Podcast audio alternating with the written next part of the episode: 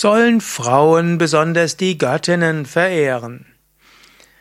Ja, hallo und herzlich willkommen zu einer, einem Vortrag aus der Reihe Fragen zu indischen Gottheiten. Mein Name Sukade von www.yoga-vidya.de und die Frage, auf die ich heute eingehen will, ist, sollen Frauen besonders die Göttinnen verehren? Und meine Antwort ist, es kommt jetzt nicht darauf an, ob du männlich oder weiblich bist, ob du Götter oder Göttinnen verehren solltest. Es ist mehr eine Frage, zu welchem Aspekt Gottes hast du einen höheren Bezug. Ich habe nicht feststellen können in meinen hm, ja, meiner Lehrtätigkeit seit 1981, dass Frauen besonders hingezogen sind zur Verehrung der göttlichen Mutter. Es sind genauso viele Männer, die die göttlichen Mutter verehren, wie die Frauen. Und es gibt genauso viele Frauen, die zu Gottvater oder zu männlichen Aspekten des Göttlichen einen Bezug haben. Im Grunde genommen folge deinem Herzen. Egal ob du männlich oder weiblich bist, in tiefem Inneren bist du ja weder männlich noch weiblich, du bist das unendliche, ewige, Brahman, eins mit dem Absoluten, Atman, das Selbst.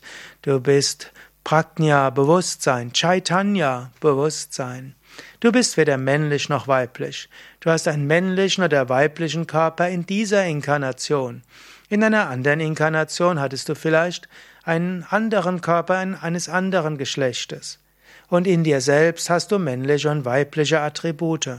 Genauso auch das Göttliche ist letztlich über männlich und weiblich hinaus.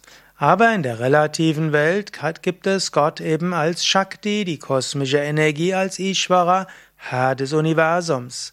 Und dort hat das Göttliche verschiedene Attribute. Und gerade im Hinduismus gibt es dann viele Göttinnen. Am bekanntesten in der Yoga-Vedanta-Tradition sind Kali, Durga, Lakshmi, Saraswati. Es gibt aber auch im Tantra noch äh, letztlich Manifestationen wie zum Beispiel Raja Rajeshwari, die auch als Tripura Sundari bezeichnet wird, oder auch die Mahavidyas, die zehn Weisheitsgöttinnen. Und wenn du zu einer besonderen Gattin einen besonderen Bezug hast, dann verehre sie, egal ob du männlich oder weiblich bist, Frau oder Mann bist. Und wenn du Frau bist und besonders zu Krishna oder Shiva oder Rama oder Ganesha hingezogen bist, dann verehre Gott auf diese Weise.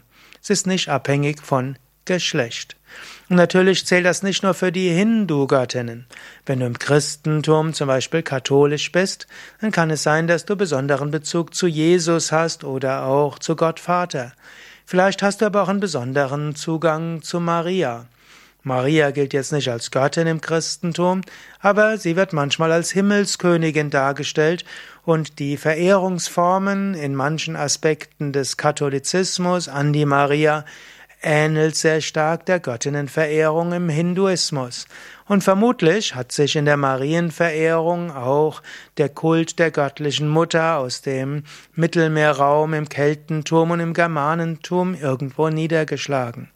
Und so, wenn du einen tiefen Bezug zur Maria hast, dann verehre eben Maria. Und, wenn, und auch die Verehrung der Iglesia, der Kirche, ist manchmal auch wie die Göttinnenverehrung. Und so verehre das Göttliche in der Gestalt, wie es dir besonders am Herzen liegt.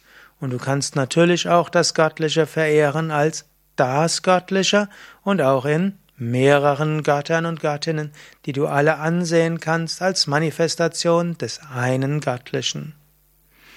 Mehr Informationen über indische Götter und indische Göttinnen auf unseren Internetseiten yoga-vidya.de. Dort kannst du zum Beispiel eingeben indische Götter, indische Göttinnen oder ägyptische Göttinnen oder keltische Göttinnen und dann findest du umfangreiche Artikel und viele Links, denn wir haben ja auf unseren Internetseiten mehrere hundert Seiten mit auch Videos und Audios und Artikel und vielen Bildern und Darstellungen der Götter und Göttinnen der verschiedensten Traditionen.